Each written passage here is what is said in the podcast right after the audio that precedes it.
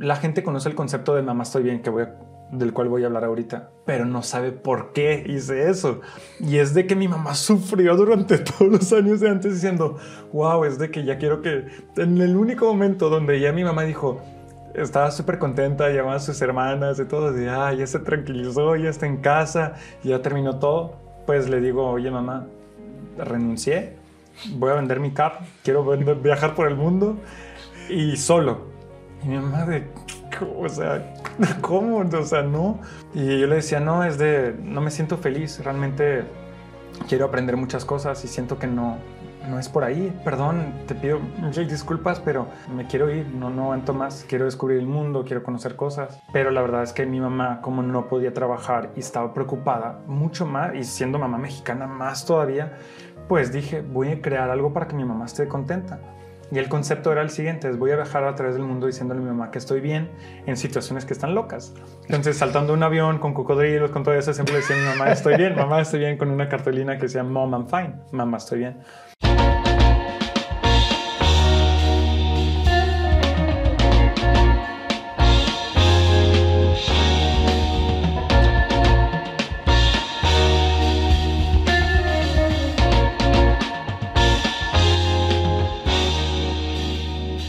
Jonathan, un placer tenerte aquí, hermano, la verdad. Te acabo de conocer y soy tu fan. Gracias, muchas gracias. La verdad. Qué placer de estar acá. O sea, me da mucha ilusión poder platicar porque he escuchado muchas cosas bien de, ti. La verdad, siempre la pienso antes de dar, una entrevista y, me dijeron, no, tienes que ir, absolutamente va a ser la plática, va a ser muy buena. Muchísimas gracias, Jonathan. Mira, la verdad es que más que una entrevista, es una plática entre cuates, en donde quiero que nos cuentes tu historia desde tu infancia. Porque muchas veces conocemos al personaje, conocemos lo que hace actualmente. Tienes muchísima gente que te sigue, muchísima gente que ve lo que haces diariamente, pero nadie sabe realmente lo que hay detrás de Jonathan. Y eso es precisamente lo que a mí me gusta, en lo que me gusta meterme. La idea de este programa es precisamente platicar, entrevistar a personas que han logrado el éxito haciendo lo que les apasiona. Y un ejemplo en todo lo que haces eres tú. Ok, no, sí, o sea, empecemos cuando quieran. Platícame, Jonathan, ¿cómo fue tu infancia? ¿Dónde naciste? ¿Qué hacías cuando eras niño? Mm, bueno, entonces mi infancia empezó, bueno, nací en Bélgica, Bruselas, Bélgica. Y mm, nací de una mamá mexicana que venía de Sinaloa y de un papá belga, muy belga. muy belga. y eh, nací em, en Bruselas. La verdad, Bélgica es un país muy chiquito, entre Francia, Alemania, Países Bajos, Luxemburgo, que es todavía más chiquito. Y eh, pues venía de una, una ciudad, o sea, donde la verdad no tiene muy buena fama en estos momentos porque es donde salieron muchos terroristas, los que hicieron el atentado de París, de Bruselas, etcétera, son, pues eran de Molenbeek, que es un pueblito, de, o sea, una comuna de Bruselas. Y pues tengo un acento porque mi mamá me enseñó a hablar el español tarde y una razón por eso es que, em, o sea, cuando yo era chiquito me daba bastante pena porque estaba en una escuela donde los otros chicos no había mexicanos, pues, y al principio la imagen que ellos tenían era muy particular del mexicano, veían a una, caricatura que se llama Speedy González, no sé si la conocen. claro, por supuesto. Y todo era, ándale, ándale, ándale. Exacto, pero lo usaban un poco en contra de mí, o sea, hubo algunas cosas... ¿Tuviste mucho bullying de, Sí, eh, por eso es que no quise aprender el español al principio, porque cuando mi mamá me dejaba la escuela me hablaba en español y me daba pena, porque me decían, me decían cosas que me molestaban mucho cuando estaba chiquito, me decían color caca y todo, porque son muy blancos, o sea, y me decían eso y... Y, ahorita ganas tienes de tener tu color. No, al contrario, ahora sí ya es de como que cambió, ¿no? El hecho de que antes ser blanco era como pues uno demostraba que no estaba trabajando en los campos y ahora ser moreno es pues viajo, ¿no? O sea, depende cómo, pero en ese momento en Europa, depende de qué país, pero en Europa es considerado como, ah, no, es que está viajando, se lo pasa en playa y así, entonces está mejor.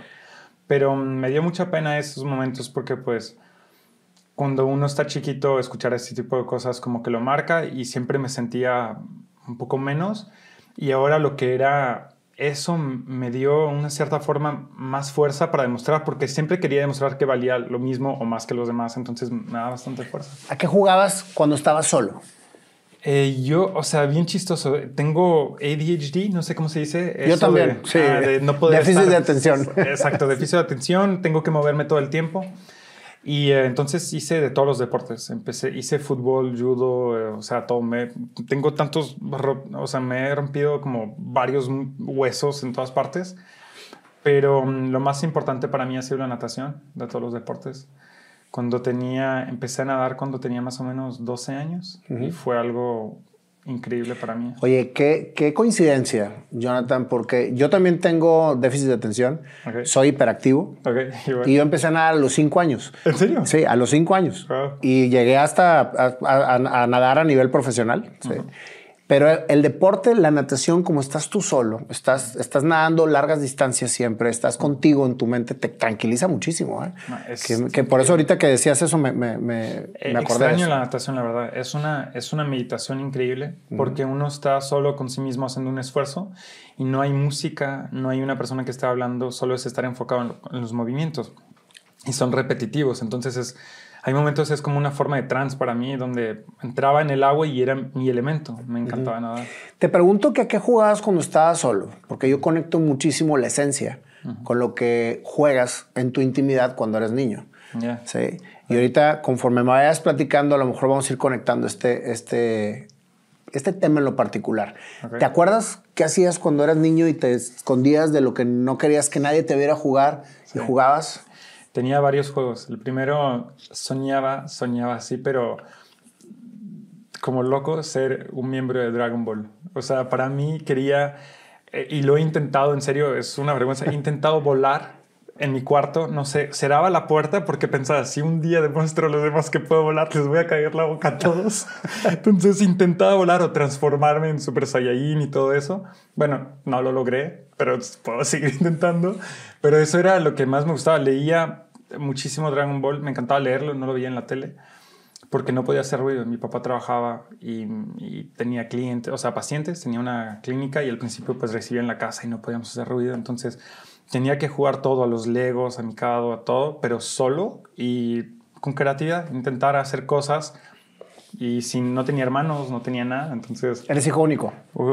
oficialmente sí. O sea, uno nunca sabe, pero sí, sí, soy yo el hijo único. Ahorita que me comentas que querías ser un personaje de Dragon Ball y que querías volar y que querías demostrarle a la gente que, que sí podías, Sí.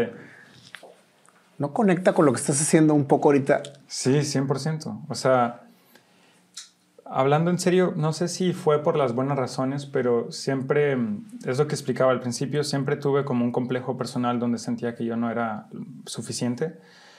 Ah, Por varias razones. Empezó con eso del racismo cuando estaba chiquito. Luego hubo una novia muy importante que fue la primera que me puso los cuernos con un amigo. Entonces hacía que siempre quise demostrar que valía la pena. Entonces, lo que al principio pensaba que era lo peor que me podía pasar en la vida fue lo mejor, porque me dieron ganas de ser obsesionado, trabajar más, hacer cosas y en el final, al final, no sé si era hacia lo exterior, pero buscaba eh, que el exterior me confirmara que sí valía la pena a través de los resultados.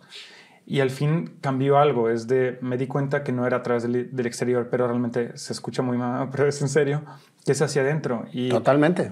tenía que escucharme y darme cuenta de que eh, tuvo un momento dado, voy a ir muchísimo más tarde, siempre cuento ese- eso porque ha sido lo más importante, un- una revelación para mí.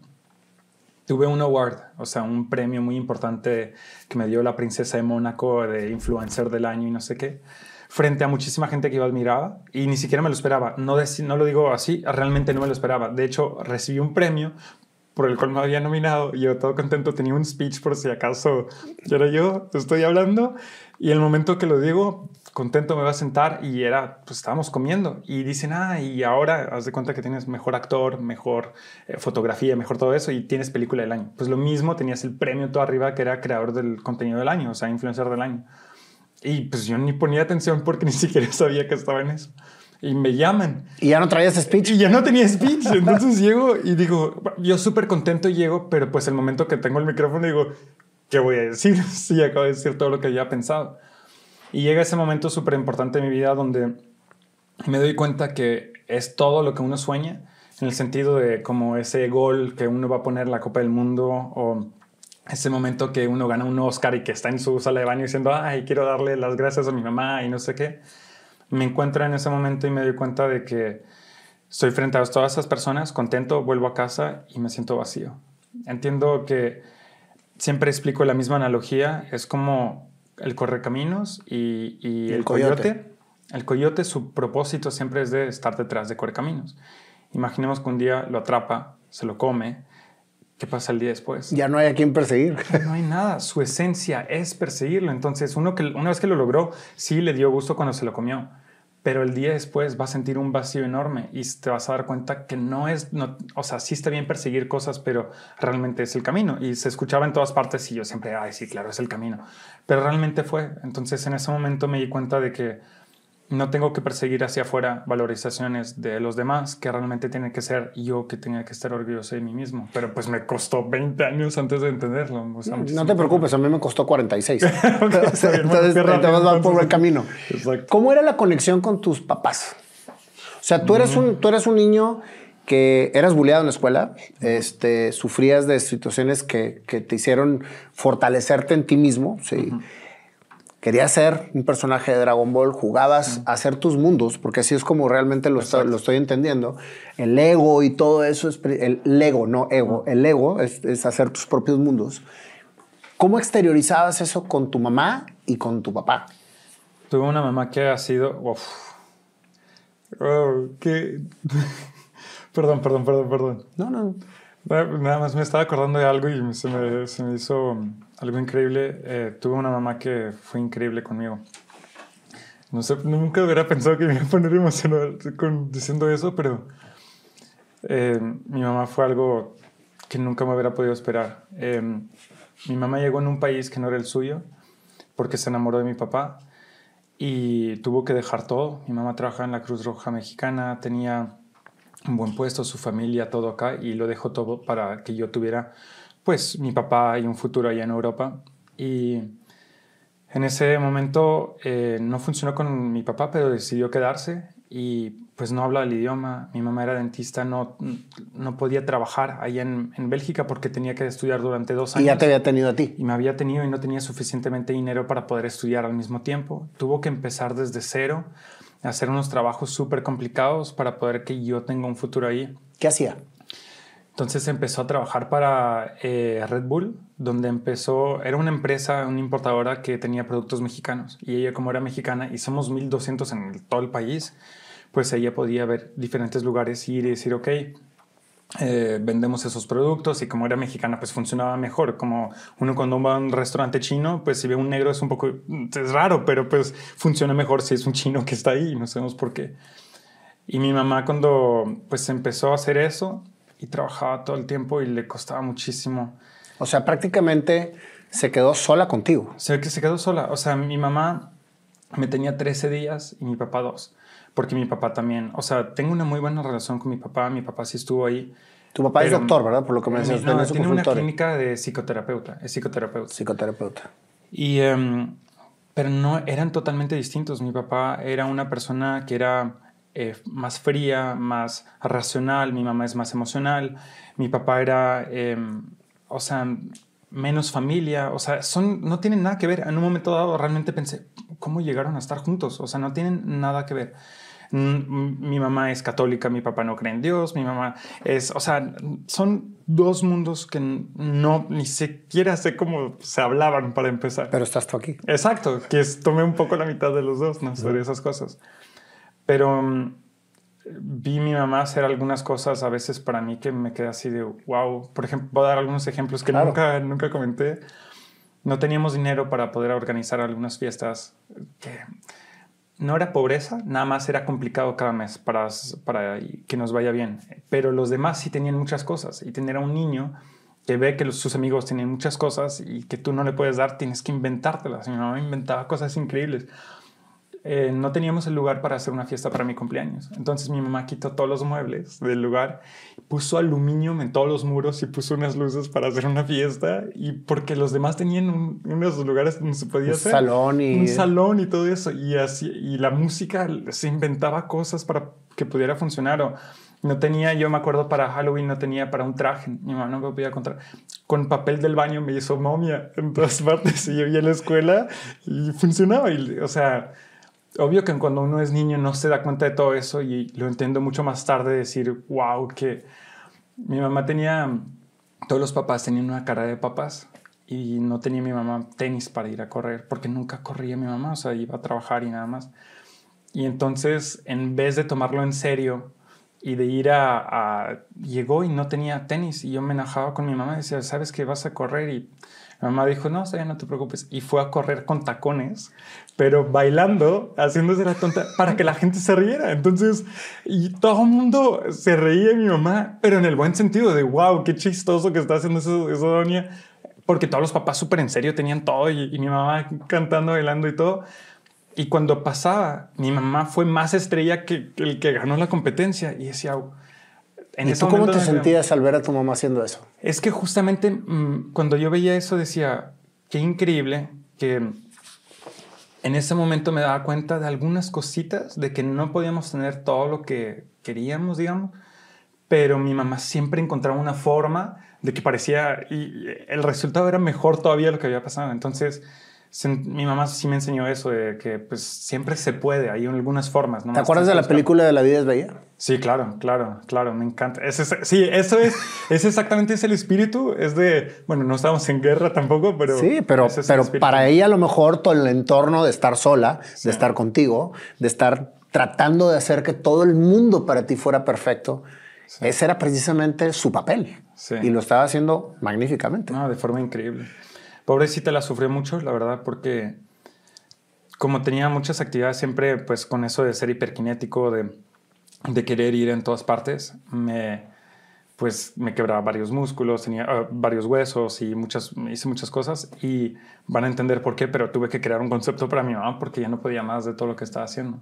Cuando empezó con la natación, en la natación, eh, pues de forma corta, me enamoré de una chica, me puso los cuernos con mi mejor amigo y los dos eran nadadores y ¿Qué edad tenías? quería mostrar. Tenía muy joven, la verdad. Es, es, de los primeros amores, ¿no? Tenía que unos 12, 13 años, algo así.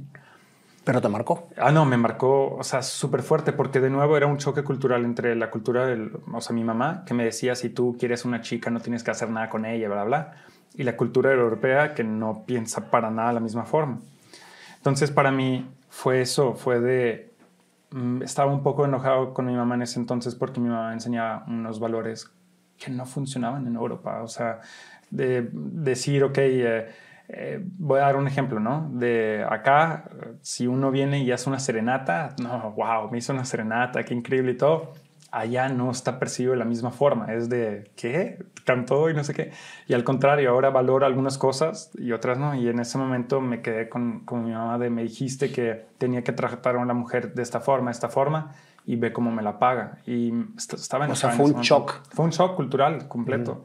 O sea... ¿Y cómo reaccionaba tu mamá ante una situación en la que tú le reclamabas la educación que te dio y que no te resultó en lo que estabas viviendo afuera. Era muy complicado para él, la verdad, porque cuando uno, mi mamá le educaron de esa forma, conoce solo eso y no conocía tanto ese nuevo país, de hecho, pues no logró tener una relación bien con mi papá porque eran muy distintos, entonces ella, yo sé que ella quería hacer lo mejor y que sus consejos eran mm, los mejores para mí, pero obvio que cuando llega ya y que se da cuenta que, que, no funciona, se siente mal y sobre todo esta forma, cuando uno ve a su hijo llorar porque pues pasó eso, pues está un poco complicado, ¿no? Pero me sirvió, me sirvió mucho. Empecé a, me puse obsesivo, tengo esa cosa donde dejé todos mis amigos, dejé todo, me pasa varias veces en la vida eso, ¿eh? eh donde me enfoco en algo y me pongo con todo en eso. Y me empecé, empecé a nadar. Eh, debajo de un falso nombre, entonces, porque son dos federaciones, una federación flamenca y una federación francófona, y yo tengo dos pasaportes. Y en un pasaporte solo tengo un nombre que es Cuban y el otro Cuban Quiñones, entonces podía, podía jugar con eso. O sea, Jonathan no es tu nombre. Sí, perdón, apellidos. Eh, es que allá solo se toma el apellido del papá, y acá en el de México tengo los dos. Entonces, y allá tengo, son tres nombres en el pasaporte mexicano y son dos nombres en el... Entonces se podía estar en dos federaciones al mismo tiempo. Entonces nadaba en dos federaciones al mismo tiempo y es lo que quería hacer. Solo hacía eso, nadaba eh, más o menos, o sea, de 5 a 7 de la mañana, de vez en cuando en los camps, a 6 a 8 de la noche. Eh, todos los días y los fines de semana. Me cuenta que me estás contando mi historia en el tema de la natación. Sí, no, y amaba eso, o sea, se volvió como, como el lugar donde podía poner todo, todo lo que no iba bien, todo, me enfocaba en eso y me fue súper bien, o sea, terminé cuando empecé tenía un nivel que era, no les va a sonar, pero provincial B, A, regional E, A, etcétera, hasta tener el tiempo para campeonato de Bélgica y terminé tercero en el campeonato de Bélgica. ¿En qué, en qué modalidad? 100 eh, metros nado libre. No, traduzco, no sé exactamente cómo se dice en esa ¿Y cuánto, es, cuánto, hiciste? ¿Te acuerdas cuánto hacías? Hacía menos del minuto. Cuando tenía 14 años, tenía menos del minuto, pero no me acuerdo exactamente en qué año hacía qué tiempo, pero ahí está. Y era para mí... Olvídate. No, era... ¿Y sabes qué? Ahorita que me comentas de la, de la, hiperactividad, que yo lo tenía, hiperkinético tenía yo desde, yo creo que los 14 años de no haber escuchado otra vez el concepto hiperkinético, porque yo era hiperkinético y, ahora les dicen hiperactivos.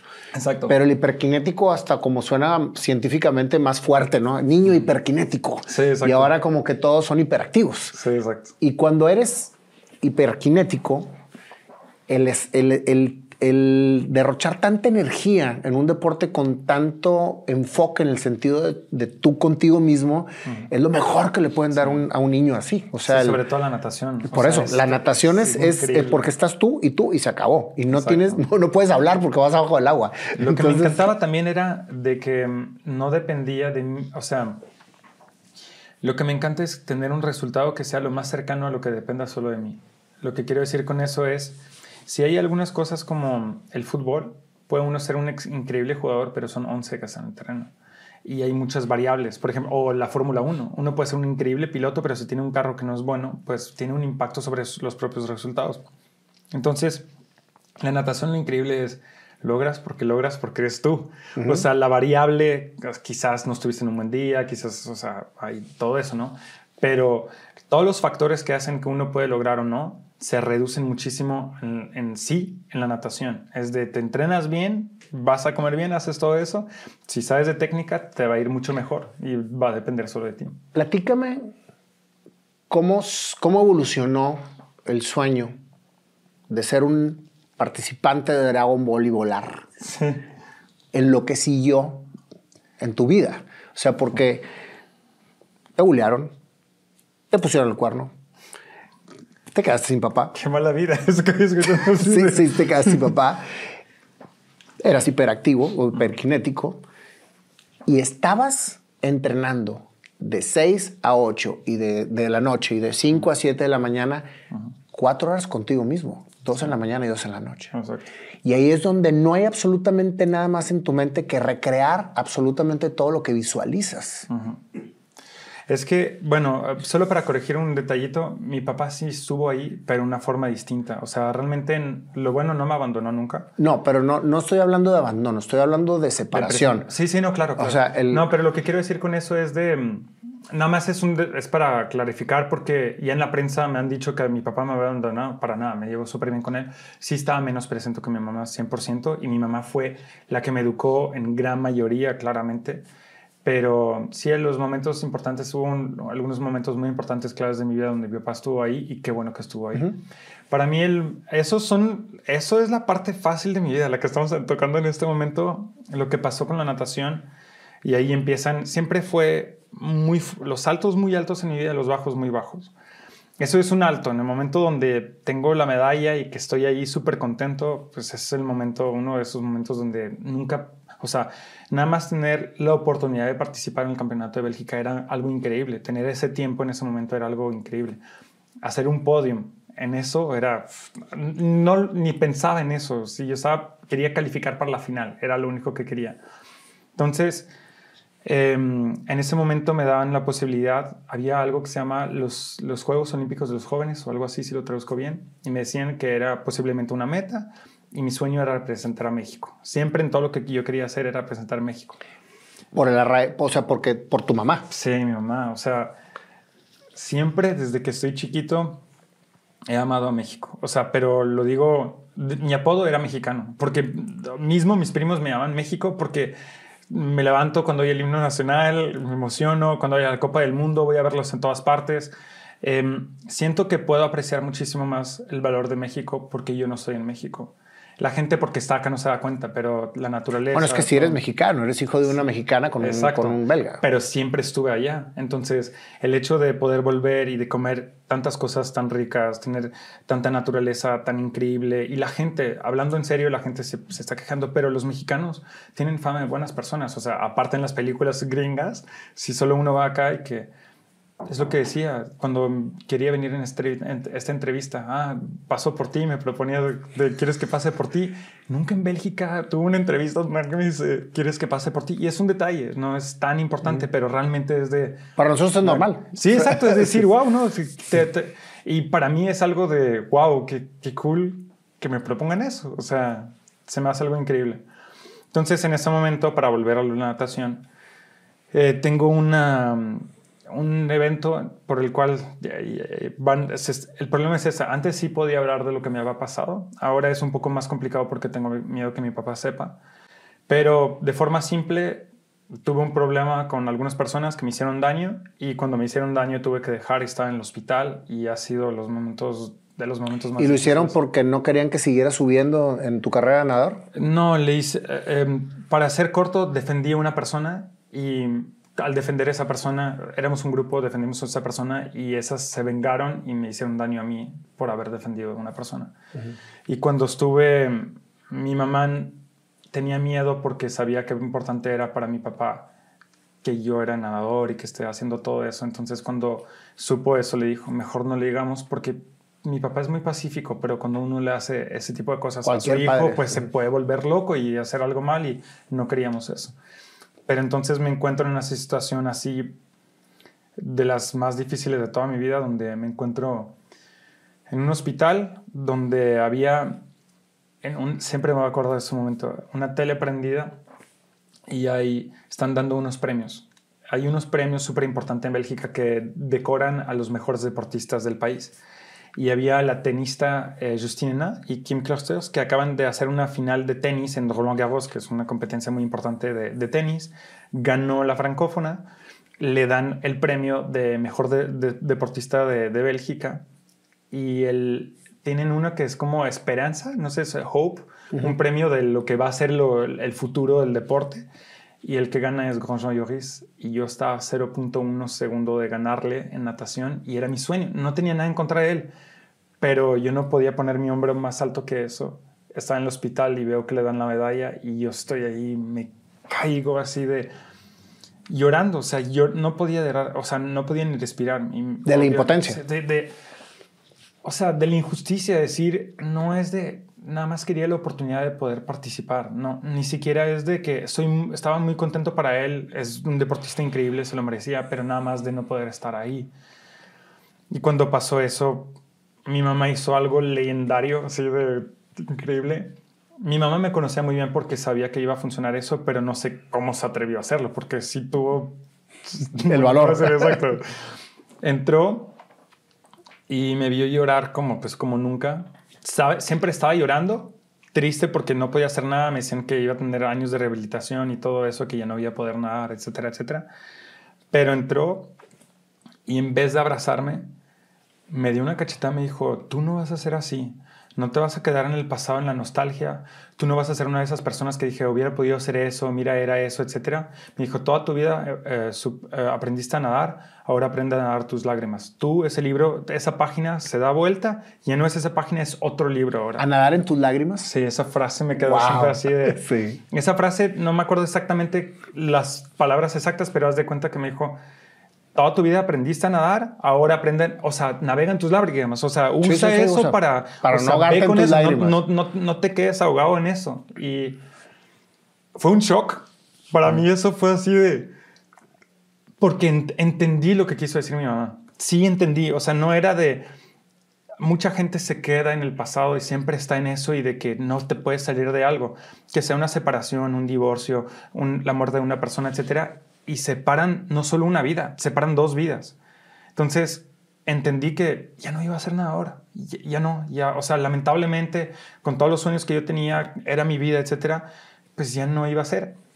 Y pasó algo increíble así de suertudo. Al salir de, de, del hospital, creo una semana o dos semanas después, llegó un chico que tenía una oficina debajo del, del el club de natación y decían, y me dijo, oye, ¿nunca, nunca pensaste en modelar? Y pues nunca me había pasado por la cabeza.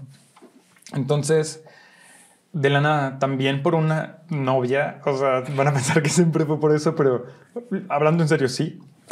fue el más grande motor de mi vida, o sea, querer merecerse el amor de una persona y decir que uno vale algo, pues ha sido para mí, ahora me doy cuenta que no haría lo mismo porque no es el camino, pero me sirvió en ese momento. Realmente era, había una chica que también es una historia que no he contado, pero hay una chica en Bélgica que era muy famosa que se llama Jade. Jade que mm, era una modelo que ha sido, creo, la modelo más famosa de Bélgica, que hizo la más joven en hacer el desfile Armani, que hizo la apertura en Milán, hizo todas las cosas y empezó a ser modelo mientras estábamos juntos. Y cambió, cambió muchísimo. O sea, esa chica era, wow, fue realmente mi primer amor así de decir, wow, yo daría riñón y pierna y todo por esa chica. Y casi lo doy, esto de darle. Pero um, ella, mientras estábamos juntos, empezó a ser famosa. No era tan famosa al principio, había hecho algunas cosillas. No era ni famosa al principio. Pero luego empezó la prensa, se volvió un ícono, había unos edificios enteros con campañas de ella poniéndose. Y era muy joven, era súper joven esa niña. Y se le subió un poco la cabeza. O sea, no, no quiero hablar mal de ella, es normal en esa edad. Claro. Y lo, lo puedo entender, pero en ese momento me dolía mucho de que esté cambiando tanto la chica que yo había conocido hacia algo que ya no trataba a la gente de la misma forma. Y no hablo ni siquiera de mí, hablo en forma general. Y de esa historia, pues duró muchos años de sí, no, sí, no, sí, no, porque la dejé cuando me di cuenta de eso. ¿Y tú empezaste a ser modelo también? Y justamente en ese momento ella me dijo algo de, ah, no, pues es que tú es porque no, no, no, tienes fotos o no sé, algo, algo haciéndome sentir como si yo no valía la pena en eso.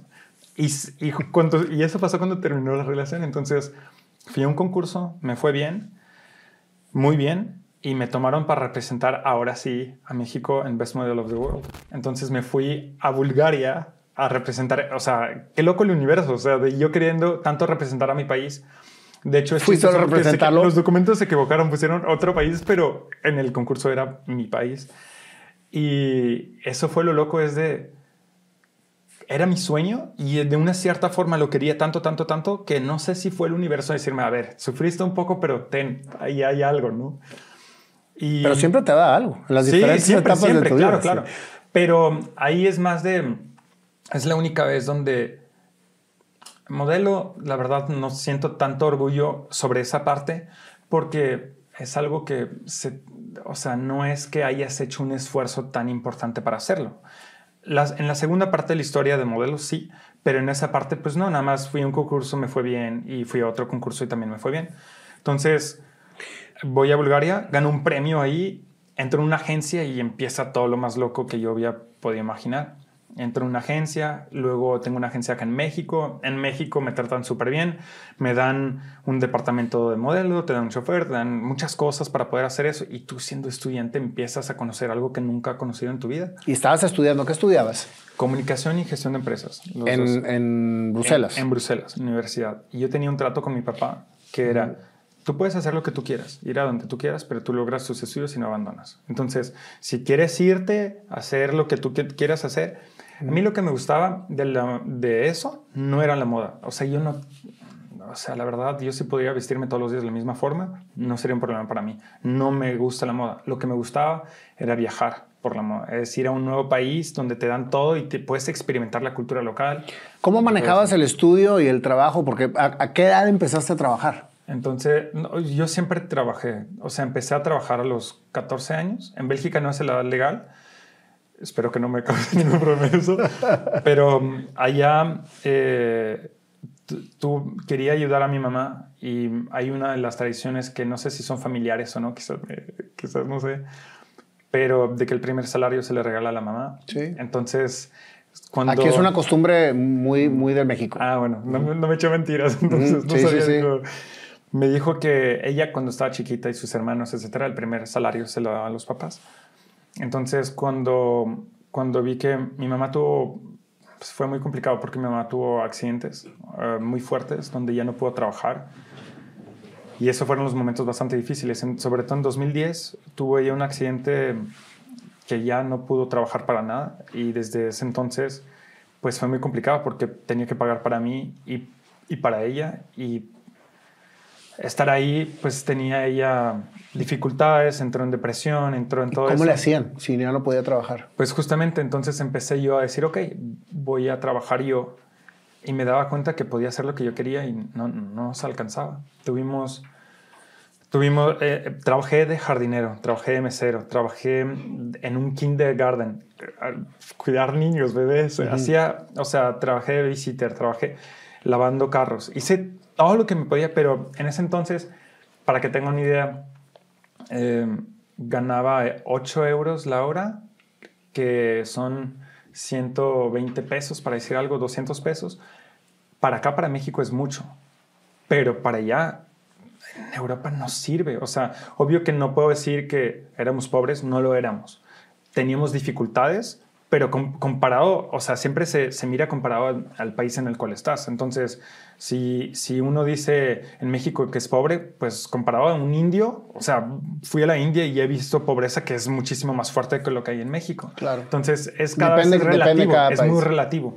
Lo que quiero decir con eso es que si estamos nerviosos para- de vez en cuando. Hubo una época, me acuerdo siempre que mis amigos se burlan porque eh, llamo esa época pasta con azúcar. Es lo que comía. Porque no, en un momento todavía no había nada, entonces lo único que quedaba era pasta y azúcar. Entonces hacía platos de eso. Y me acuerdo muy bien de eso porque siempre mis amigos me dicen, Pasta con azúcar. pasta con azúcar. Porque mm, es una época, es un momento donde yo tenía dificultades y me acuerdo que mis amigos me decían, ah, ok, te- acuérdate de dónde vienes, pasta con azúcar. Y esa frase pues resona muy fuerte conmigo. Y en ese momento pues no nos alcanzaba y, y la moda nos ayudó mucho. Ayudaba a empezar a tener todo eso y en un momento dado tomé el riesgo muy importante en mi vida que mm, fue, tenía, quería ganar dinero. Y el mercado de Bélgica es demasiado chiquito como hombre para ganar dinero. Algunas mujeres como modelos sí pueden ganar, pero los mercados importantes es Milán, París y Nueva York, para decir algo. Donde yo podía trabajar principalmente era Nueva York porque tengo un, un estilo que es un poco europeo, un poco latino y entonces es un mercado muy, buen, muy bueno para mí. Mi sueño era Nueva York, yo quería ir a Nueva York. Entonces eh, le propuse a mi agencia, le dije, oigan, me gustaría ir allá, es que me pueden apoyar. Y la agencia me dijo, no. Eh, y yo no entendía por qué. Yo era estudiante y no entendía todo lo ¿Qué que edad detrás. tenías? Tenía 20 años, no, 2010, 21 años. 21 años. Entonces tenía mis estudios y mi, en ese momento yo no entendía todo lo que hay detrás de las agencias y cómo ganan dinero y por qué están interesados en que te quedas o que te vayas. Ahí la agencia tenía un más grande porcentaje si yo me quedaba. Entonces, quizás era menos trabajo, pero un mucho más grande porcentaje que si yo me iba a otro país donde iban a tener un porcentaje del porcentaje, lo que no les convenía. Entonces me decían, no, no puedes ir, es un poco complicado, espérate un poco, etc. Entonces dije, no, yo me quiero ir. Había una página que se llama models.com en ese entonces. Mandé un mail, podía mandarme fotos de lo que yo tenía y mandarle a todas las agencias donde yo quería estar a través del mundo. Les mandé y dije, la primera que me contesta, me voy. No me importa y voy a probar suerte porque pues no me alcanza para estar trabajando como, como, como mesero y quiero ganar dinero y a ver, con una campaña se podía ganar suficientemente Eras mesero y modelo. en Exacto. Bélgica. No, en serio. O sea, literal era eso. Era de todo lo que podía tocar, todo el tiempo estaba trabajando, estudiando, trabajando y... ¿Y fuiste buen estudiante? ¿Siempre pudiste balancear las dos cosas? La verdad, eh, no. o sea, siempre hacía lo mínimo para pasar. O sea, nunca fue... de Sobresaliente. quiero tener las mejores calificaciones. Pero tenías, tenías que cumplirle a tu papá. Exacto, yo quería solo tener eso para mis papás. No era, yo nunca pensé, wow, el diploma es lo que necesito para si tengo tal calificación o no, porque siempre pensé que quería hacer mis propios proyectos y pues no iba a dar un resumen a mí mismo, o sea, no le iba a decir, oye, mira, ¿qué pienso de tal, no?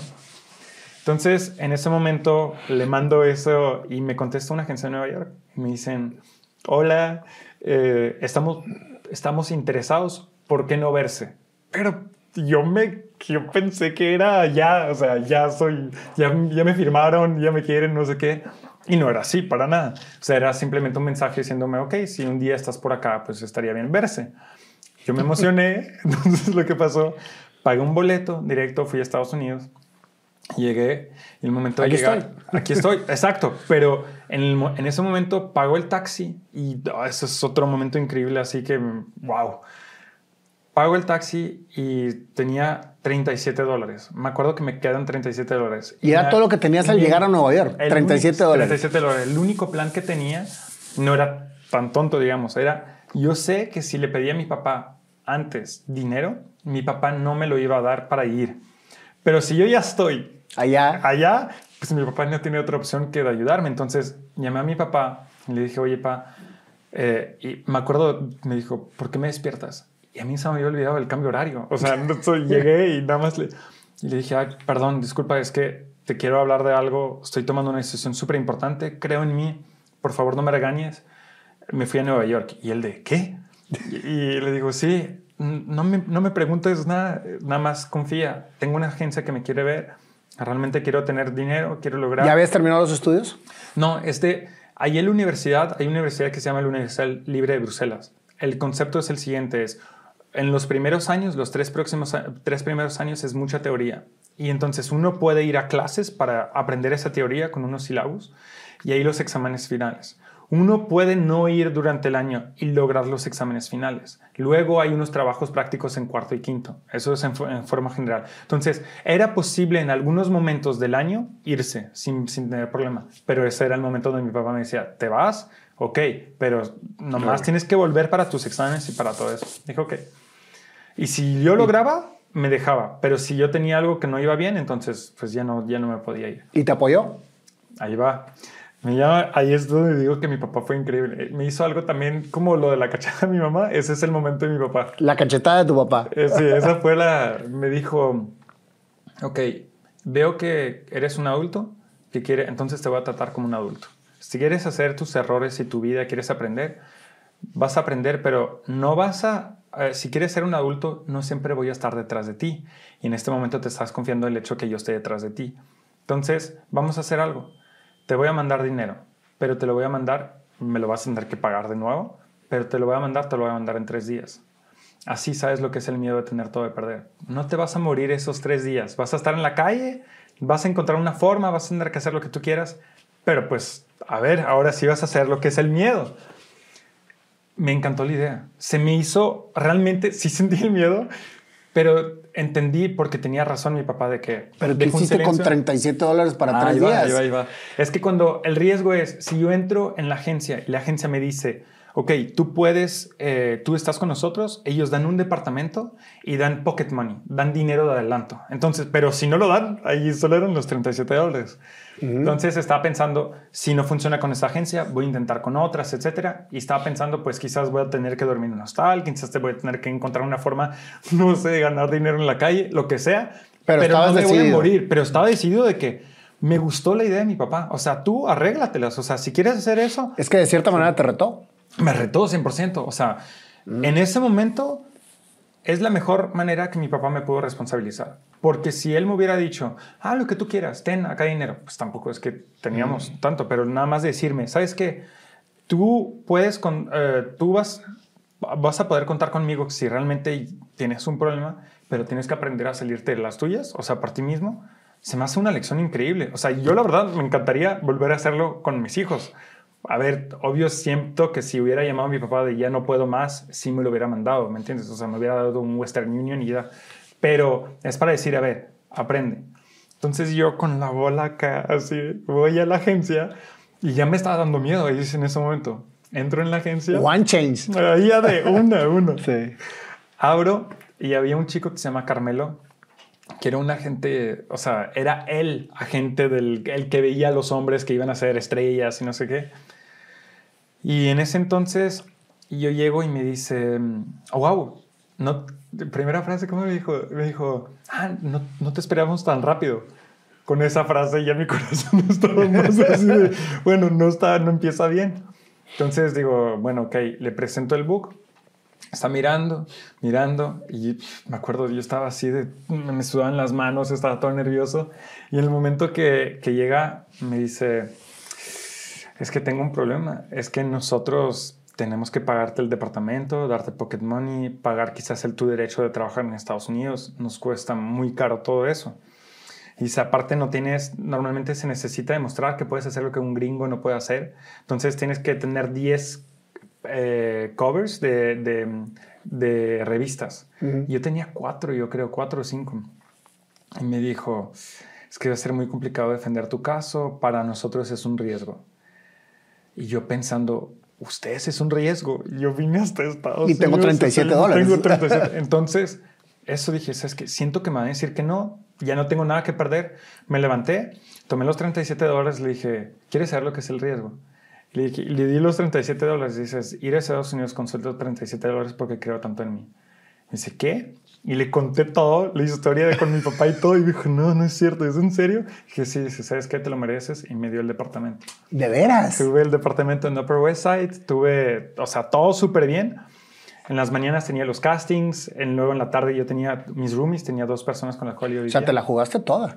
Pues era eso. Ya te habían sea, dicho que En no. ese momento me decían que no, o sea, que tenía que perder, de decir, pues siento que es eso, entonces mejor voy, voy con todo y, y hago el, mi último all-in, ¿sabes? Así de ya no hay más. Entonces en ese momento me dice, ah, tengo el departamento, súper contento, le llamo a mi papá casi casi que te dije, pero bueno, no, me iba a atrever, uno nunca sabe que me pase algo malo, pero súper contento. Y te mandó a los tres días tu papá el dinero, ya no, lo No, ya necesitaste. no. En ese momento ya me daba pocket money y le dije, no lo necesito, quería que veas que, que era en serio. Y en ese momento, eh, pues siempre, ¿no? Algo muy bien, algo muy malo, algo muy bien. Ahora ha pasado algo malo. Eh, ¿Tenías conciencia de que venía, de que, de que iba así tu vida? No. Porque hasta No, no, ahorita para nada. ha ido así. o sea, sí, sí hay algunos factores que hacen que mi vida tiene más posibilidades de hacerlo que las vidas de otras personas, porque estoy tomando decisiones que son decisiones que son muy extremas, en el sentido de em, es todo o nada. Entonces, si uno está siempre en el centro, hay menos posibilidades de que cosas extremas estén pasando.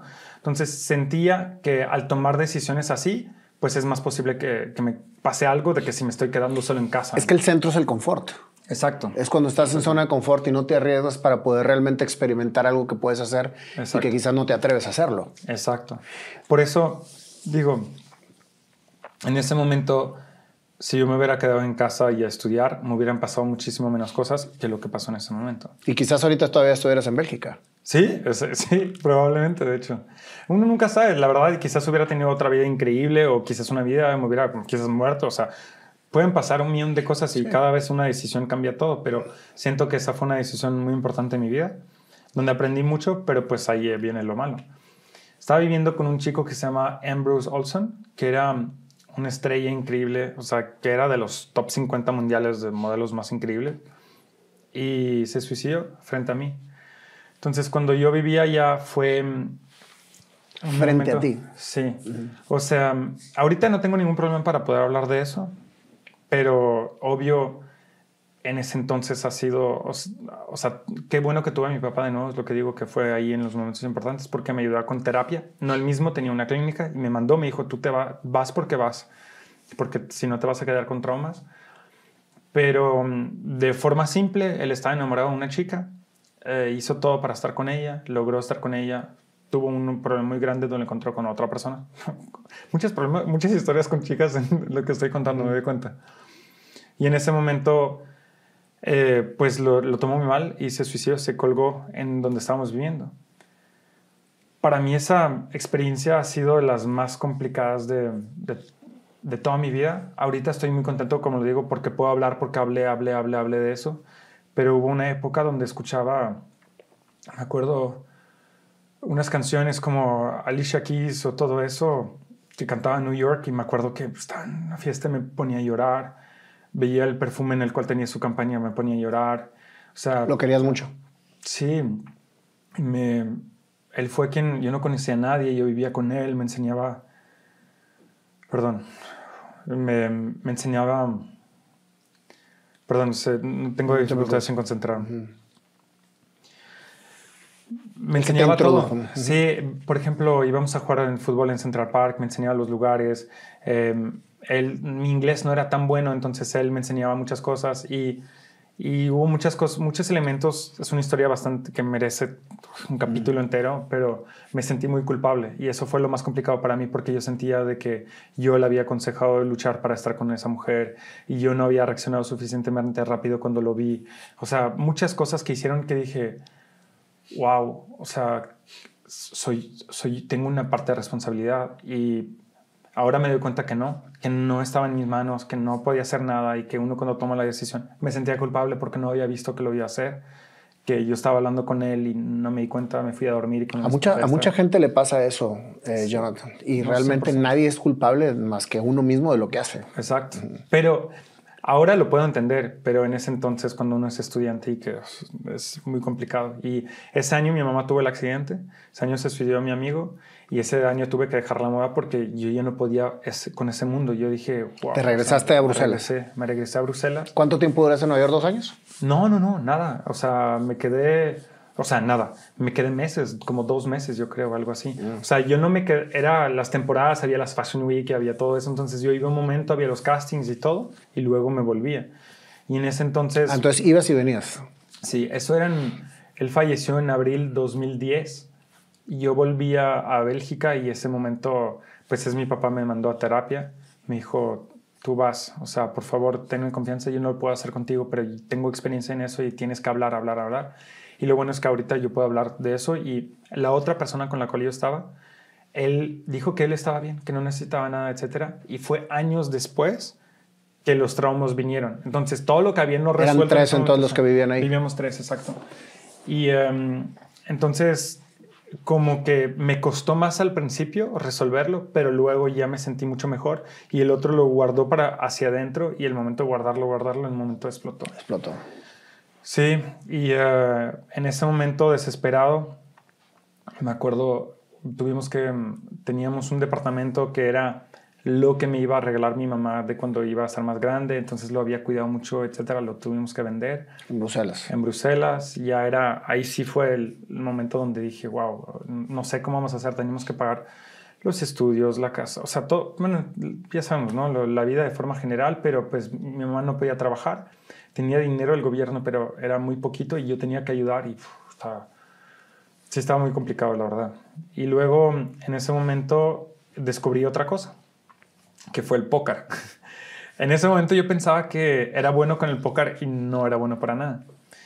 Pero al pensar que yo era bueno, me clavé y eso fue lo positivo. Entonces, hay, esa, hay ese efecto que se llama Dunning-Kruger, que la gente que no sabe mucho cuando aprende algo nuevo al principio, piensa que sabe más que lo que sabe. Entonces, y al, y al más pasa el tiempo, más uno se da cuenta que es las cosas son mucho más complejas. Pero lo bueno es que al pensar que yo sabía, sí me clavé para saber más y me daba cuenta que no sabía tanto. Y pues empecé a jugar, jugar, jugar, jugar. Y póker. Póker. No, sí, de, hecho, no sé si usan fotos, pero si quieren, les doy fotos para que van, sí, definitivo. Para que lo tengan ahí y se den cuenta que la historia o sea, va, va, a ser mejor, ¿no? Entonces, en ese momento, empiezo a jugar mucho, mucho, mucho. Empiezo a ganar dinero. Mi mamá le da mucho miedo. Dice, no. pero ya no, o sea, estabas estudiando y ahora jugando póker. Póker, exacto. O sea, estabas terminando tu carrera y jugabas póker. Exacto. Era solo eso. Mi vida era eso. Y mi mamá, pues, obvio, tenía miedo. Decía, a ver el juego y todo, y sobre todo con la educación que ella tenía. Y yo le explicaba, le decía, mira, el póker es el único juego que a largo plazo se puede ganar porque juegas contra los otros jugadores, no juegas contra el casino. Todos los juegos donde uno juega contra el casino, uno no puede ganar a largo plazo. Pero si uno juega contra otros jugadores, hay una posibilidad de ganar su vida. Entonces empezaba a demostrarle con, el, yo me llevaba dinero, no tenía mi cartera, no tenía nada, solo tenía ese dinero, volvía y le decía si había perdido o ganado y cuánto, y le enseñaba, y poníamos todo en un, en un papel para que se dé cuenta si sí o no. Y al fin tuve una suerte increíble de nuevo ahora, hacia arriba para que sea positivo. Tuve un momento increíble donde mi mamá eh, me dejaba jugar también en línea y en ese momento recibí un mail que me decía, era una room, una room que es, es, un, es una plataforma en la cual se puede jugar, que me mandaron un mail, ellos mismos dijeron, oye, vimos tus resultados, estás en los 100 mejores en ese momento en promedio de la plataforma queremos hacer una competencia durante tres meses entre ustedes. Si el, el que Qué gana, loco. sí, no, no, está, está fuerte. El que gana puede jugar contra un profesional. Era una chica que se llamaba Bui, B-U-I. Entonces ganó contra la profesional y tengo un contrato profesional con ellos, me patrocinan. Entonces empiezo a tener, ellos pagan el hotel, los vuelos, la- los torneos, porque yo jugaba cash game, que era más de líquido, y había también torneos, torneos. Y ya, es oficial, ellos pagan todo. En ese entonces lo puedo compartir. Solo tenía que dar 15% de lo que yo ganaba de los torneos. Iba a Dublín, a Irlanda, bueno, a Irlanda, a Aus- a Austria, a todas partes a ¿Qué edad jugar. tenías? Jonathan? Tenía, eso fue entre 2010 y 2012. O sea, 23, entre 20. Sí, exacto, 22, 23 por ahí. Y en ese momento, pues van a ver las fotos, porque ya ahorita ya, ya no soy igual, pero estaba pelón así. Pelón. Sí, todo rapado. O sea, pero así siempre tuve el cabello, nada más que ahorita ya cambió. Y em, me, va contenta porque dice, ahí ya no hay riesgo. O sea, ellos pagan todo y ahora solo son ganancias. Y súper contento. Empiezo con el circuito. Había como dos equipos. El equipo donde los torneos eran pues bastante dinero, pero como división B. Y luego podía uno pasar a división A. Entonces los torneos, para decir algo, eran de, de mínimo 500 dólares hasta, no sé, 2 mil dólares la entrada. Y el otro era de 2 mil hasta 10 mil dólares la entrada. O sea, y el campeonato del mundo, el primero gana, ganaba en ese entonces como 7 o 8 millones de dólares. O sea, muchísimo dinero. Entonces, yo súper contento en ese momento. Digo, bueno, ya, tengo mis estudios, pues ya es, de vez en cuando me voy. Y de nuevo, tuve otro problema bastante fuerte y ahí sí mucho más fuerte que los, los de antes. La, la plataforma perdió la licencia en mi país porque dijeron, ahora, bueno, demostraron lo que yo estaba explicando en todas partes, que los, los jugadores de póker era una actividad profesional porque uno sí puede generar dinero a largo plazo. Entonces, impuestos y licencias, regulación. Entonces, mi plataforma tuvo la licencia en Francia, pero no en Bélgica. Y el trato que yo tenía con mi papá es, tú terminas tus estudios. Y yo no podía ir a estudiar a, Francia, yo tenía que estudiar en Bélgica. Entonces me dijeron, tú puedes seguir siendo profesional si te vas a Francia para ser un profesional francés, pero, ya no, puede, pero no en Bélgica porque ya no podemos operar acá. Entonces perdí la licencia porque tuve que seguir mis estudios y luego eh, ya no podíamos jugar. eh, Una plataforma cerraron. En ese entonces hubo como en Estados Unidos, en Estados Unidos cerraron varias plataformas donde tenía mi dinero y dije, wow, ya valí. De nuevo me encuentro así. Y hice una tontería muy grande, muy grande, no hagan eso. No hagan eso, organicé póker en mi casa. Y eh, invitaba gente que eran abogados, que eran doctores, que eran todo eso. Y ganaba dinero por la organización y jugando.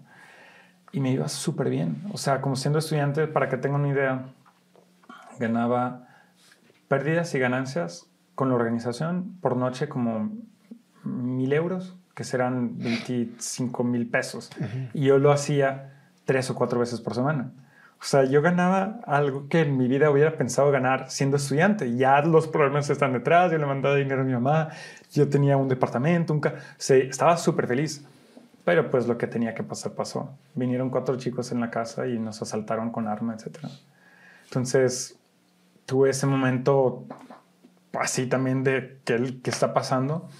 Entraron y yo pensé como tonto que era la policía, porque no era legal hacer eso, pero yo siempre pensaba, bueno, voy a pagar una multa y voy a tener que pagar impuestos, no sé, voy a hacer eso, pero... Estabas pues, dispuesto. Pero es- era el riesgo, es de, pues si estoy haciendo eso, pues está bien y ya ni modo. Escuché a un taser de la persona que abrió la puerta, lo tasearon y yo dije, la policía, pensé policía, pero gritaron y yo pensé, qué raro que esté así la policía. Entraron cuatro y, directamente me pegaron la, en la cara, caí al piso. Toda mi vida me voy a acordar. Caí al piso, sentí algo frío acá, que era metal, y me quedé así y miré a mi amigo frente a mí y la mirada a mi amigo de miedo, así de, de no, no lo podría hacer. Al ver esa mirada, me dio miedo más su mirada que lo que sentía en la cabeza. Y me di cuenta de lo que estaba pasando. Dije, me van a matar en mi casa, ca- así, sin que sepa mi mamá, porque mi mamá no sabía lo que estaba haciendo, ni... ni O sea, tu mamá se quedó en la en plataforma. el- sí, mi mamá sabía de póker, pero pues no le quería decir para que no se esté preocupando, pues que ya no íbamos a tener dinero, se iba a preocupar muchísimo. Entonces dije, bueno, voy a encontrar una forma de poder ayudar a mi familia y era esa forma. Entonces dije, wow, voy a morirme así y pensaba también en mi novia. En ese entonces te llevaba años con una, pues mi novia que estaba... El, ya no la modelo, sino otra. No, no, ya eran años después, entonces ya... entonces en ese momento ella, eh, yo estaba pensando, escuché a una persona subir y dice, mi novia está arriba, le van a hacer daño. Yo estaba así, sintiéndome lo peor, pensando, pues aquí voy a, voy a terminar como tonto. Se llevaron todo el dinero y aparte no solo el dinero de la noche. No estaba prohibido para mí poner el dinero que yo ganaba en el banco porque no era legal.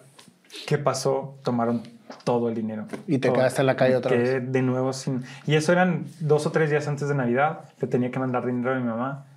Y me quedé así de, wow, o sea, o sea no, no puedo lograr, o sea, no me van a dejar nunca estar donde quiero estar, o sea, nada más tranquilo. Y entonces ya en ese momento decidí, dejo el póker ya no toco eso, voy a terminar mis estudios bien, voy a terminar, voy a estar haciendo el trabajo que mis papás quieren que yo haga. Y empecé a trabajar con, ya, por fin, ya. O sea, dije, ya, está bien, entendí la lección, mi papá tiene la razón, tengo que terminar mis estudios y tengo que hacer los que ellos quieren. Empecé a trabajar como, terminé mis estudios, empecé a trabajar como consultante para embajadas y lobbyistas en Bruselas. Un trabajo muy bien en papel, lo que querían mis papás, pero no lo, que quería, no lo que quería yo. O sea, sí, te dan un cargo de función, te dan todo, te dan ventajas y, y bonos y, te, y quieren que trabajes más y más y más, pero yo no quería trabajar para otra persona.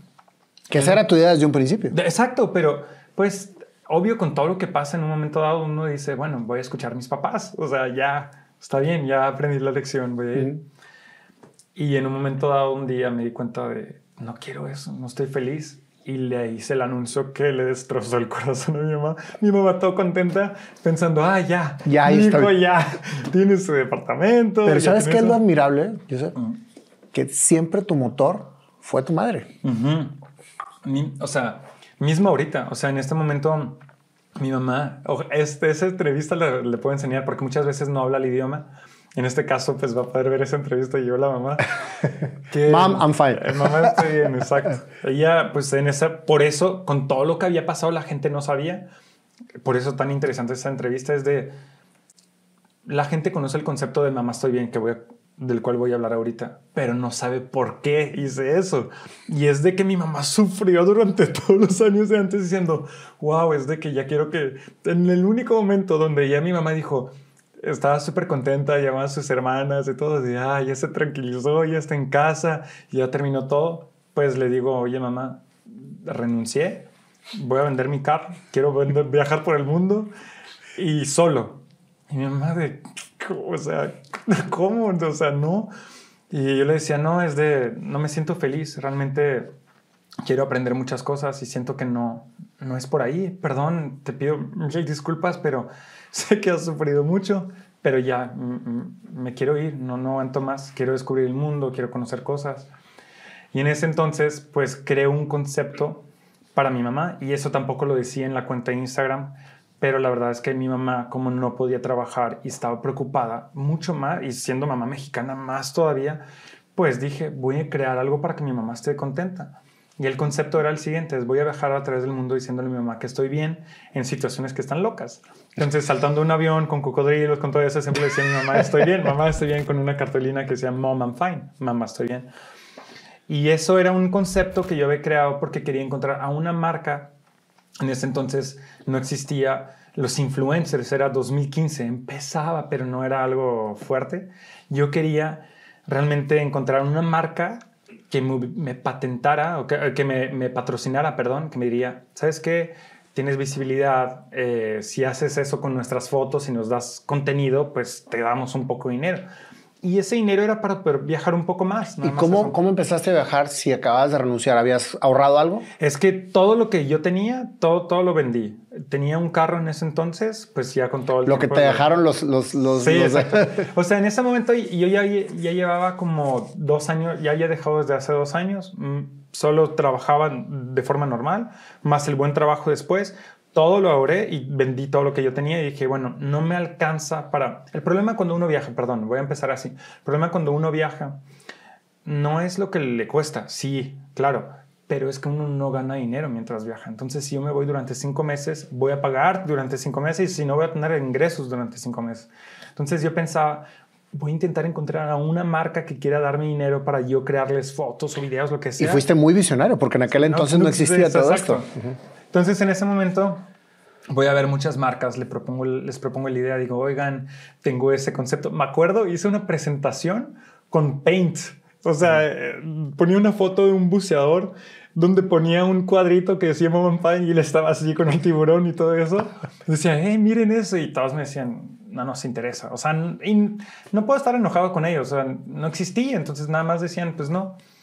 Dije, bueno, todos modos lo voy a hacer. En el peor de los casos, mi mamá eh, pues va a estar contenta. En el mejor de los casos, mi mamá va a estar contenta y voy a tener un patrocinador. Siempre digo esa frase. Siempre porque era realmente la forma que veía las cosas. Entonces digo, ok, em, voy a ver eh, lo que se puede hacer. Empiezo, hago algunas fotos, le gusta a mi mamá y todo, pero pues nadie seguía la cuenta. O sea, literal, eran 400 personas y creo que la mitad era mi familia aquí en México, entonces no, había nadie. Pero de la nada se volvió viral, realmente, o sea, muy viral, todas las, todo ABC, Fox News, la madre de Kim Kardashian, todo el mundo estuvo hablando de eso, Daily China y Sputnik y todo lo que quieran. Y entonces de la nada me encontré con... En ese, para que entiendan, en, para Bélgica es muchísimo. Me tenía en, empecé la cuenta en abril, en junio se vuelve viral y tenía 100 mil seguidores. Pero en ese entonces 100 mil seguidores para mí era wow. O sea, ya ahora puedo intentar vender ese contenido que estoy haciendo. Y pues le fue muchísimo mejor al concepto que lo que hubiera podido imaginar en toda mi vida. Se empezamos a hacer campañas, poco a poco mejor y mejor, o sea, teniendo un nombre sobre el avión, una campaña con Cristiano Ronaldo, eh, me disfracé de astronauta para ponerme en una... Hacia, las fotos fueron más y más locas. En un momento puse el Moment Fine de, creo, 20 metros de ancho enorme sobre el monumento más grande de Bélgica y yo encima con vestido de astronauta para el Día Nacional. Hice eso en un, con tiburones, con cocodrilos, con... Eh, también hubo un momento donde lo hicimos con un campo. Había una, sabía que mi mamá iba a volver a Bélgica en un aeropuerto muy chiquito. Y estaba pensando, va mucho tiempo que no la veo, pobrecita, pues me iba, entonces la veía menos. Entonces dije, voy a hacer algo para mi mamá decidí, había un campo eh, donde les pedí permiso porque yo sabía que iban a cambiar, o sea, el tipo de tierra. Me dije, ok, me gustaría escribir un mamá fan gigante, 120 metros sobre 120. Me tardé cinco días con máquinas, con cuerda, con todo, y lo hicimos. Y para que cuando llega, llega con el avión, desde el avión pueda ver el Mama Final piso. ¡Qué barbaridad! Luego hubo... Eh, empecé, como lo decías muy bien, antes de empezar la entrevista me dijiste algo que me cambió la vida. Un día llegó un chico, y hubieron, hubieron dos. El primero es un chico que me mandó una foto que me tenía un tatuaje que decía Mom I'm Fine. Y me quedé así de qué? Me dice, me cambiaste la vida, muchísimas gracias, estoy viajando por el mundo, lo que haces realmente es para mí como una filosofía de gracias. Y me quedé así de wow. O sea, ya no son likes, ya no son comentarios, es que la gente hace cosas con su vida con eso. Y el momento donde realmente cambié la cuenta fue un chico que vino corriendo y me dijo, llorando en un festival, y me abrazó. Yo pensé, un amigo que no he visto desde hace 20 años, no sé. Y no sabía mi nombre, me llamaba Mama Fine, porque todo el mundo me llamaba Mama Fine. Me dijo, oye, em, cambiaste mi vida, empecé a hacer lo que me gusta, fui por eso y y realmente muchísimas gracias, me motivó tu historia, no sé qué. Y a, mí se me llenaron los ojos así de, o sea, no conoce, era un total desconocido, entonces ver que yo tenía ese impacto me di cuenta y dije, wow, o sea, la responsabilidad que tengo sí, sí me están escuchando. Entonces, ¿cómo se va a acordar la gente de mí? Está bien, es chistoso hacer eso y todo, pero pues puedo tener ahora, tengo una voz que es más amplia, ¿qué puedo hacer? Empecé a hacer proyectos humanitarios empezamos a hacer, eh, empecé con la agencia, se escucha raro, la agencia belga de desarrollo, que es una, una, que ayuda a proyectos en África. Fui con ellos a, Marruecos, fui con UNICEF a Madagascar. Tuve un el primer premio que había explicado de algo que hicimos en San Martín, en México con el terremoto, varias cosas. ¿El premio que te dieron fue por, por todo lo que, lo que estabas haciendo en campaña de Mom Fine? Sí, hubo, no, el primero fue, lo gané dos años seguidos, de hecho. El, el primero fue un concepto súper interesante que quise tener, que era, fui a San Martín cuando hubo un huracán que llegó en la isla, destrozó la isla por completo. Y ah, decidí ir allá y dije, ¿sabes qué? Voy a intentar hacer una historia, quiero ayudar a la gente, pero quiero crear la historia que va a ser más potente que la ayuda que voy a dar, que la ayuda va a ser simbólica. Entonces, logré convencer a la Armada Francesa de llevarme porque el aeropuerto y el puerto estaban destruidos, no, no podía uno llegar a la isla. Entonces, los únicos aviones que llegaban eran unos aviones hechos para la Armada, que eran un espacio más corto para poder aterrizar. Entonces les dije, miren, tengo tal concepto, por favor, déjenme ir, les voy a ayudar, pero quiero hacer algo para que la gente se mueva. Ah, ok. Ayudamos, dimos de comer, de tomar, reconstruimos una escuela y ese tipo de cosas. Y ayuda simbólica, la verdad no era, fue, no era eso pero hice un video enseñando lo que se podía hacer con ganas, o sea, diciendo, ok, uno no, no tengo ninguna experiencia, no es que tenga eso, pero con un concepto, con una idea se puede hacer algunas cosas locas. En ese video, al final del video, digo, hay 300 mil personas que siguen la cuenta en este momento. Si solo un por ciento de la gente que mira eso va a hacer algo bien luego de haber visto ese video, ya no va a ser una ayuda simbólica. Van a ser 3 mil personas que hacen algo increíble. Y no tienen que ir muy lejos, hay un vecino, hay una persona, pero por favor díganme lo que hicieron para motivarme. Tuve miles de personas que me mandaron letras, videos, fotos de lo que habían hecho a través de esa ayuda. Entonces, e, es, lo tomé de una película, de hecho, se llama Paid Forward. sí, claro, me acuerdo. Que es la, esa de que una tiene que hacer dos ayudas, dos, dos, dos. Entonces dije, wow, yo tengo 300 mil personas. Entonces, si yo lo hago con un por ciento, son 3 mil buenas acciones. Y cuando pasó eso, dije, wow, qué increíble, y gané ese premio el primer año de filantropía. El año después dije, bueno, está bien, siempre hago cosas para los demás, quiero hacer algo en mi país, que considero México, quiero hacerlo para mi mamá, porque era uno de sus sueños, quiero hacer una escuela hecha, eh, quería tener educación y medio ambiente, y particularmente el plástico. Entonces la idea era construir una escuela hecha de plástico reciclado para los niños desfavorecidos aquí en México donde pueden aprender el arte, el bienestar, el deporte y todo eso de forma gratuita. Y yo lo quería hacer sin la ayuda de gobierno, porque me propusieron dinero y le dije que no, sin la ayuda de ninguna marca que tenga un interés de marketing o lo que sea. Las marcas pueden participar, pero no en cambio de miren, estas publicidades, etc. Y lo logramos. O sea, la gente se juntó así de forma increíble, ofrecieron un terreno, una asociación se ocupa de los niños, 200 equipos de arquitectos participaron en un concurso, eh, hubo, los niños juntaron el plástico, o sea, se volvió algo increíble así, donde tuvimos muchos problemas, COVID, eh, huracanes, o sea, fue, fue del lado de Quintana Roo, entonces destrozó el árbol alrededor del cual estamos construyendo todo. Tuvimos muchos retos, y de hecho la estructura ahora está, falta el plástico, toda la cantidad de plástico, pero ya encontramos el artista ahora que lo está llenando y todo, entonces está súper increíble. O sea, y va a ser la primera escuela de plástico. Exacto. hay una, no, hay una, ahora la cantidad de plástico para ese lugar no va a ser la, la primera. Va a ser la primera que va a tener el arte que va a tener, porque lo vamos a llenar de un arte increíble con tapitas, o sea, miles y miles que van a hacer todo un arte sobre todas las partes hasta el piso, o sea, va a estar muy bonito. Ahorita hay una nueva tecnología, queremos hacer una segunda escuela, todavía no sé dónde lo estoy buscando, quiero que todo esté en México, lo quiero hacer acá, donde cualquier tipo de plástico se puede transformar. Eso es lo importante, porque antes eran las botellas, los PETs y todo eso.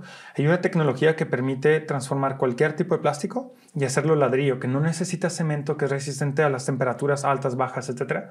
De hecho, les había aconsejado eso a UNICEF antes de irme en munición con ellos a Madagascar. Hicieron la primera prueba en África y funcionó. La tecnología, ahora todas las escuelas de ellos van a ser hechas de esa tecnología. Y me gustaría seguir haciéndolo así. Y ya. Qué grueso. Y luego hubo, con eso, para terminar esa parte, hubo cosas loquísimas que pasaron. Em, pues tuve una serie que se que hicieron sobre el proyecto, o sea, todo sobre la historia de Mom Fine en Bélgica. Ahorita estoy trabajando en un nuevo proyecto que va a ser el proyecto de mi vida. Siempre estuve hablando eh, enfocado así mi mamá y ahorita que me gustaría hacer algo un poco distinto es siempre estoy diciendo mamá que estoy bien y ahora creo que ya sabe que estoy bien. Llevan años, ¿no? o sea, ojalá, ojalá. Y ahorita me gustaría hacer un proyecto un poco distinto. Eh, me gustaría hacer una miniserie que se, se va a llamar Dear Noah, donde le hablo a mi futuro hijo o hija contándole lo que pasaba en esta época. Todo el material de todas esas historias lo tengo almacenado. Tengo terabytes, o sea, de contenido de todas las cosas locas que han pasado de las pistolas en la cabeza, o sea, en otras partes, aparte hay un millón de historias, donde lo quiero hacer en YouTube, donde le voy a contar cada vez cómo conocí a Ronaldo, cómo hice tal cosa, cómo se hizo la historia, cómo me pasó, no sé, cómo tuve el nombre sobre el avión y le quiero contar los momentos de dudas, cuando lloré, cuando me fue mal, cuando todo, y explicarle eso a mi futuro hijo o hija, diciéndole, mira, eso es el mejor regalo que te puedo hacer, te voy a hacer una serie para tu vida que la gente podrá ver. Hay una película.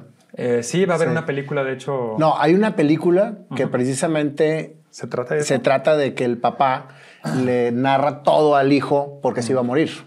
Entonces, ah, entonces vela, está, está buenísima. Hay muchos. Creo que es de Michael Keaton, ¿no? Este, la película. Está, ah, no muy buena.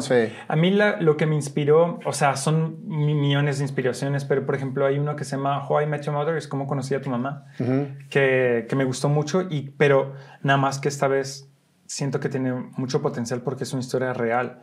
De hecho, va a haber una película de Mom Fine, estamos trabajando para eso, para Netflix.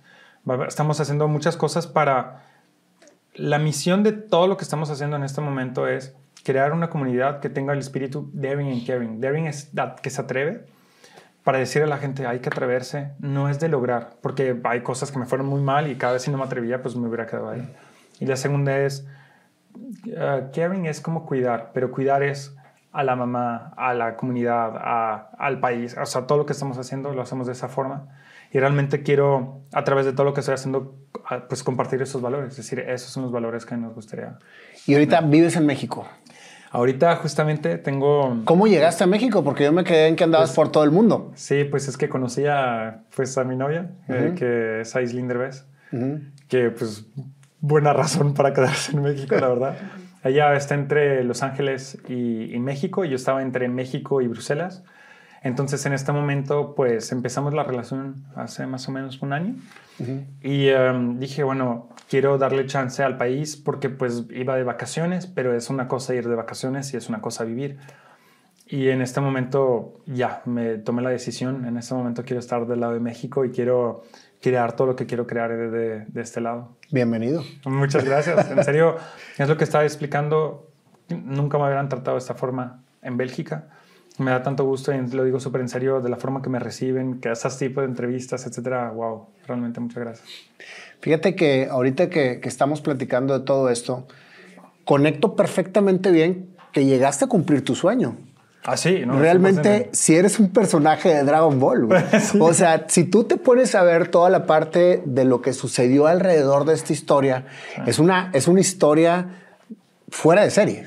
Es una historia que tú creaste y que desde niño conectaste y fuiste precisamente construyendo sobre situaciones complejas, sobre situaciones de aprendizaje, sobre temores, sobre aciertos y que fuiste precisamente componiendo.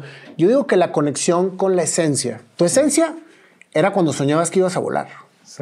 Tu esencia era cuando soñabas que ibas a ser un personaje de Dragon Ball. cierto. Después todo se fue desmenuzando en un rompecabezas que cada una de las historias de tu vida precisamente era una pieza del rompecabezas que fuiste uniendo con cada una de las experiencias que tuviste. Y ese rompecabezas, cuando lo unes por completo, vuelves otra vez a conectar con tu esencia. Entonces siempre estuviste en esa búsqueda. De hecho, uno de ellos, de hecho, el principio de, de eso de Dragon Ball es todo lo que no te mata, pues es famoso, te hace más fuerte. Claro. Y ahí, pues, cada vez ha sido así. Pero, Ojalá ya no quiero problemas. La neta, ya, ya estuve suficiente ya que se paré hasta acá. Pero sí, ha sido... Pero fíjate cómo, por eso a mí me encanta empezar las entrevistas con la infancia. Y por eso la pregunta de a qué jugabas cuando eras niño, pero en tu intimidad, no con la, con la gente alrededor. Porque esa es precisamente la conexión más pura que tenemos con la esencia. Antes de que nos desconecten y nos metan al mundo real. Sí. ¿Sí? y entonces todo eso fue precisamente lo que se fue construyendo alrededor de tu vida. Y no me cabe la menor duda que tú eres una persona que siempre ha luchado por lo que realmente ha querido. Ah, no, sí, no, eso sí. O sea, me costó mucho, pero sí. Y se llama natación, se llama póker, se llama este, novias, se llama experiencias duras. Pero estás siempre precisamente en esa búsqueda. Y esa búsqueda para ti siempre fue agarrado de la mano de tu madre. Sí. y de la mano de tu padre. Sí, cierto. O sea, ibas así, porque los dos han tenido un papel estupendo en tu vida de motivación y de acompañamiento. No, 100%. Y ahora me queda clarísimo, y qué bueno que lo aclaraste en un principio, nunca tuviste un abandono. No. Tu padre ha tenido un, un- un papel en tu vida tan importante como el de tu madre. Sí. Los dos. Ese es el balance precisamente. Sí. Ahora te pregunto, ¿cambiarías algo de tu vida? Wow. Qué buena pregunta. La tengo que pensar bien porque de una cierta forma siento que todos los elementos buenos y malos han, sido lo que me constituyen ahorita y me siento realmente alineado con lo que quiero ser. No tanto por los logros exteriores, pero nada más por lo que estoy sintiendo adentro.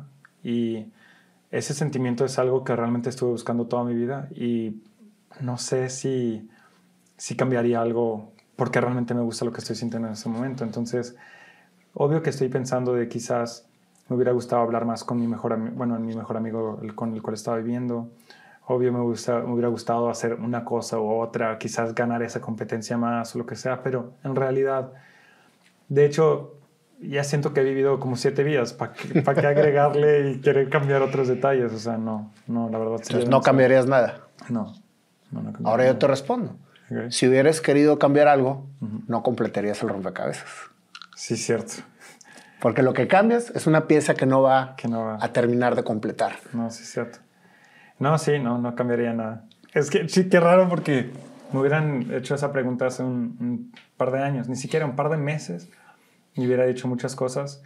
Y en este momento me doy cuenta de, de todo y ahora que lo veo desde más arriba, me doy cuenta que no, que no cambiaría nada.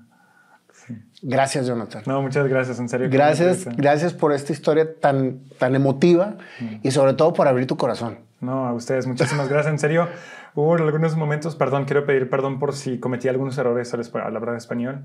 Y también eh, hubo un momento donde sí me sentí muy emotivo, pero le quiero decir a mi mamá muchísimas gracias.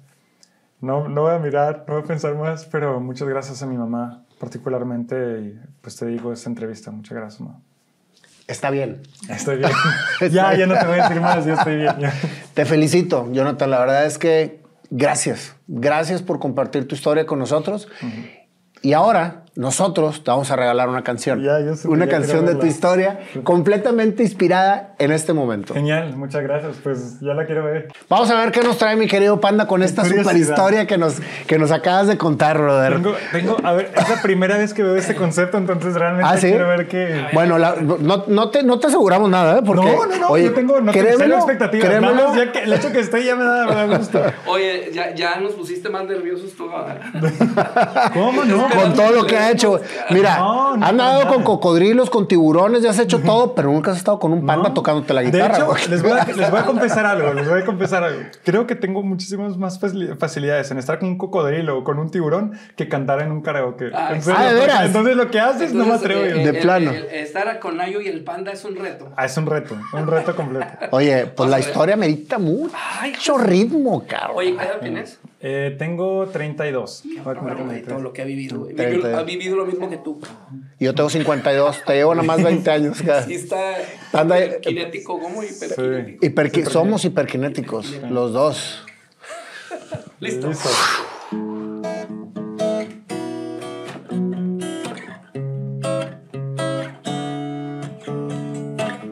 Esta es la historia de un niño peculiar. Hacía todos los deportes, pero en su intimidad soñaba ser parte de Dragon Ball. Intentaba volar y acabarse el mundo a montón. ¿Qué hacemos con este niño hiperkinético, distraído? Solo a nadar. Jonathan Nado en campeón se volvió y el bullying soportó. Mamá trabajando, fortaleciéndolo, haciéndolo sentir un campeón.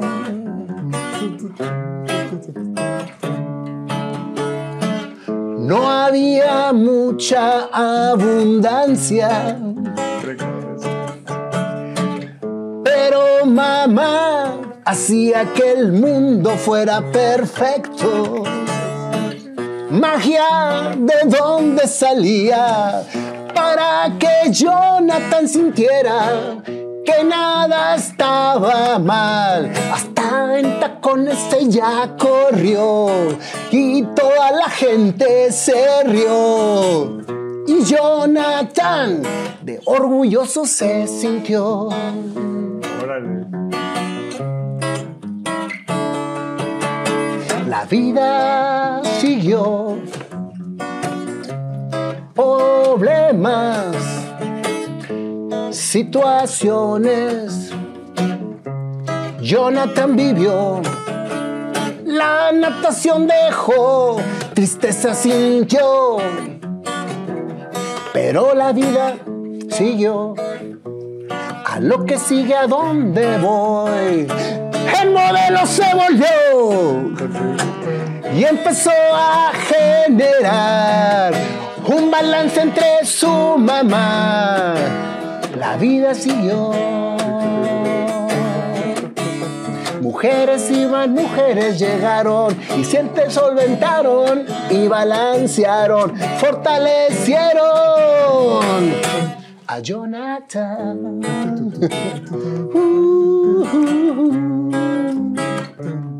A Jonathan.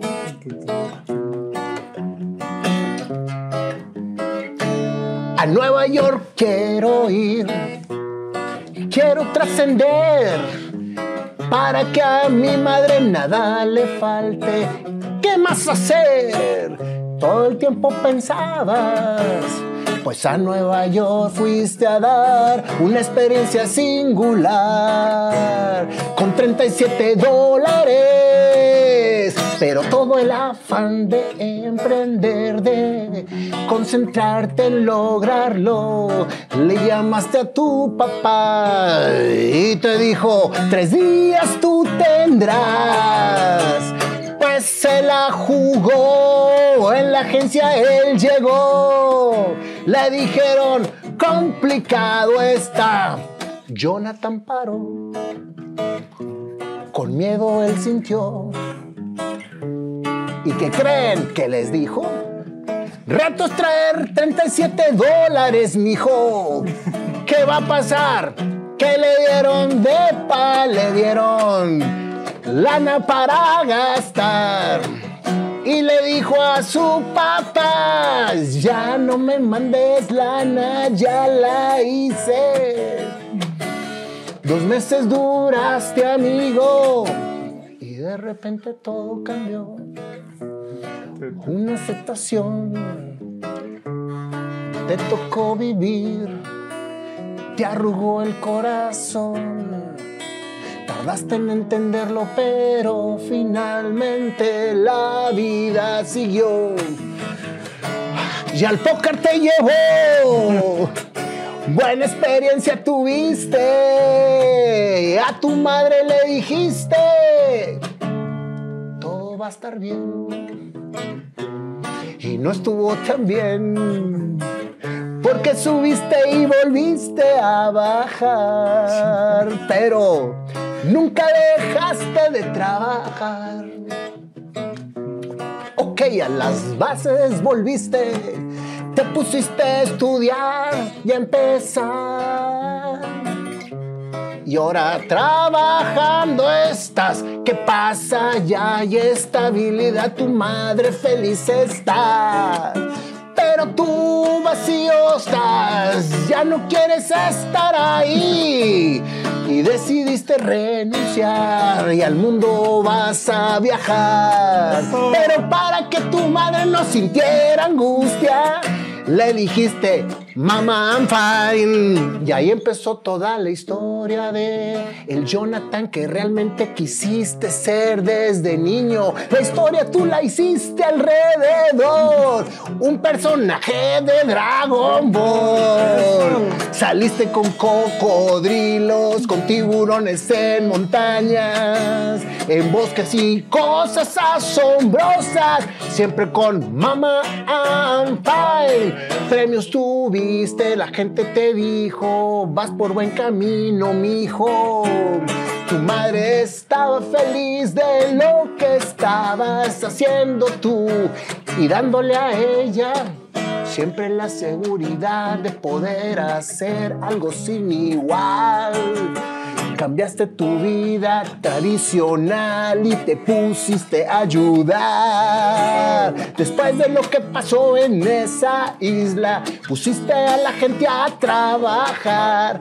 Todos se pusieron a ayudar y el proyecto empezó a trabajar. Pleno te sentiste y a México llegaste a comerte el mundo otra vez. A unir gente a tu alrededor con un bien común, ayudar, acompañar, hacer que la gente se ponga a trabajar. Sí se puede. Mamá, estoy bien. Eso lograste, amigo. Eso es tu destino. Conectando con ese niño que ahora es- se hizo realidad. Cada pieza del rompecabezas terminó de armar. Tu conexión con tu esencia para hacer lo que veniste a hacer. Jonathan. Jonathan. Mama, I'm fine. ¡Wow! ¡Wow! No sé cómo le hacen en serio. ¡Wow!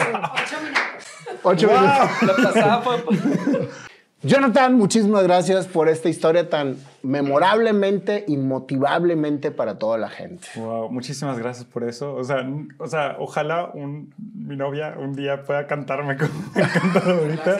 Wow, eso sin problema. O sea, realmente, wow. Ocho minutos la canción, sí aguantaron. Ocho minutos contando una historia, pero que debería de haber sido como de 20. Sí, sí, sí, porque pues, realmente to- todo, tus fases que fuiste platicando y plasmando merecen una canción como de dos horas. cabrón.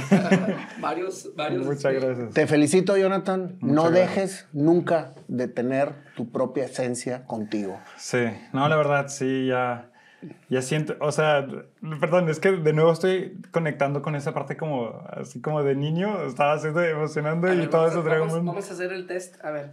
No, acá, acá, acá, acá. Sí, no, van a ver que sí. Sí, sí, sí. Es que está acelerado. Sí. Es que el darte cuenta que estás conectado con tu esencia, hermano, Sí. no te para nada. Como no te ha parado nada hasta ahorita. No, no, hasta ahorita no. Pero la verdad es que felicidades. Muchas gracias. en A serio, seguir adelante, gracias. cuenta con nosotros para lo que necesites. Muchas gracias, en serio. Pues ya, ojalá les guste lo que sigue, porque quiero hacer más historias. Cuentas con nuestros país, con los mexicanos que somos tu sangre. Vale, muchas ¿ok? gracias. Gracias. Bye.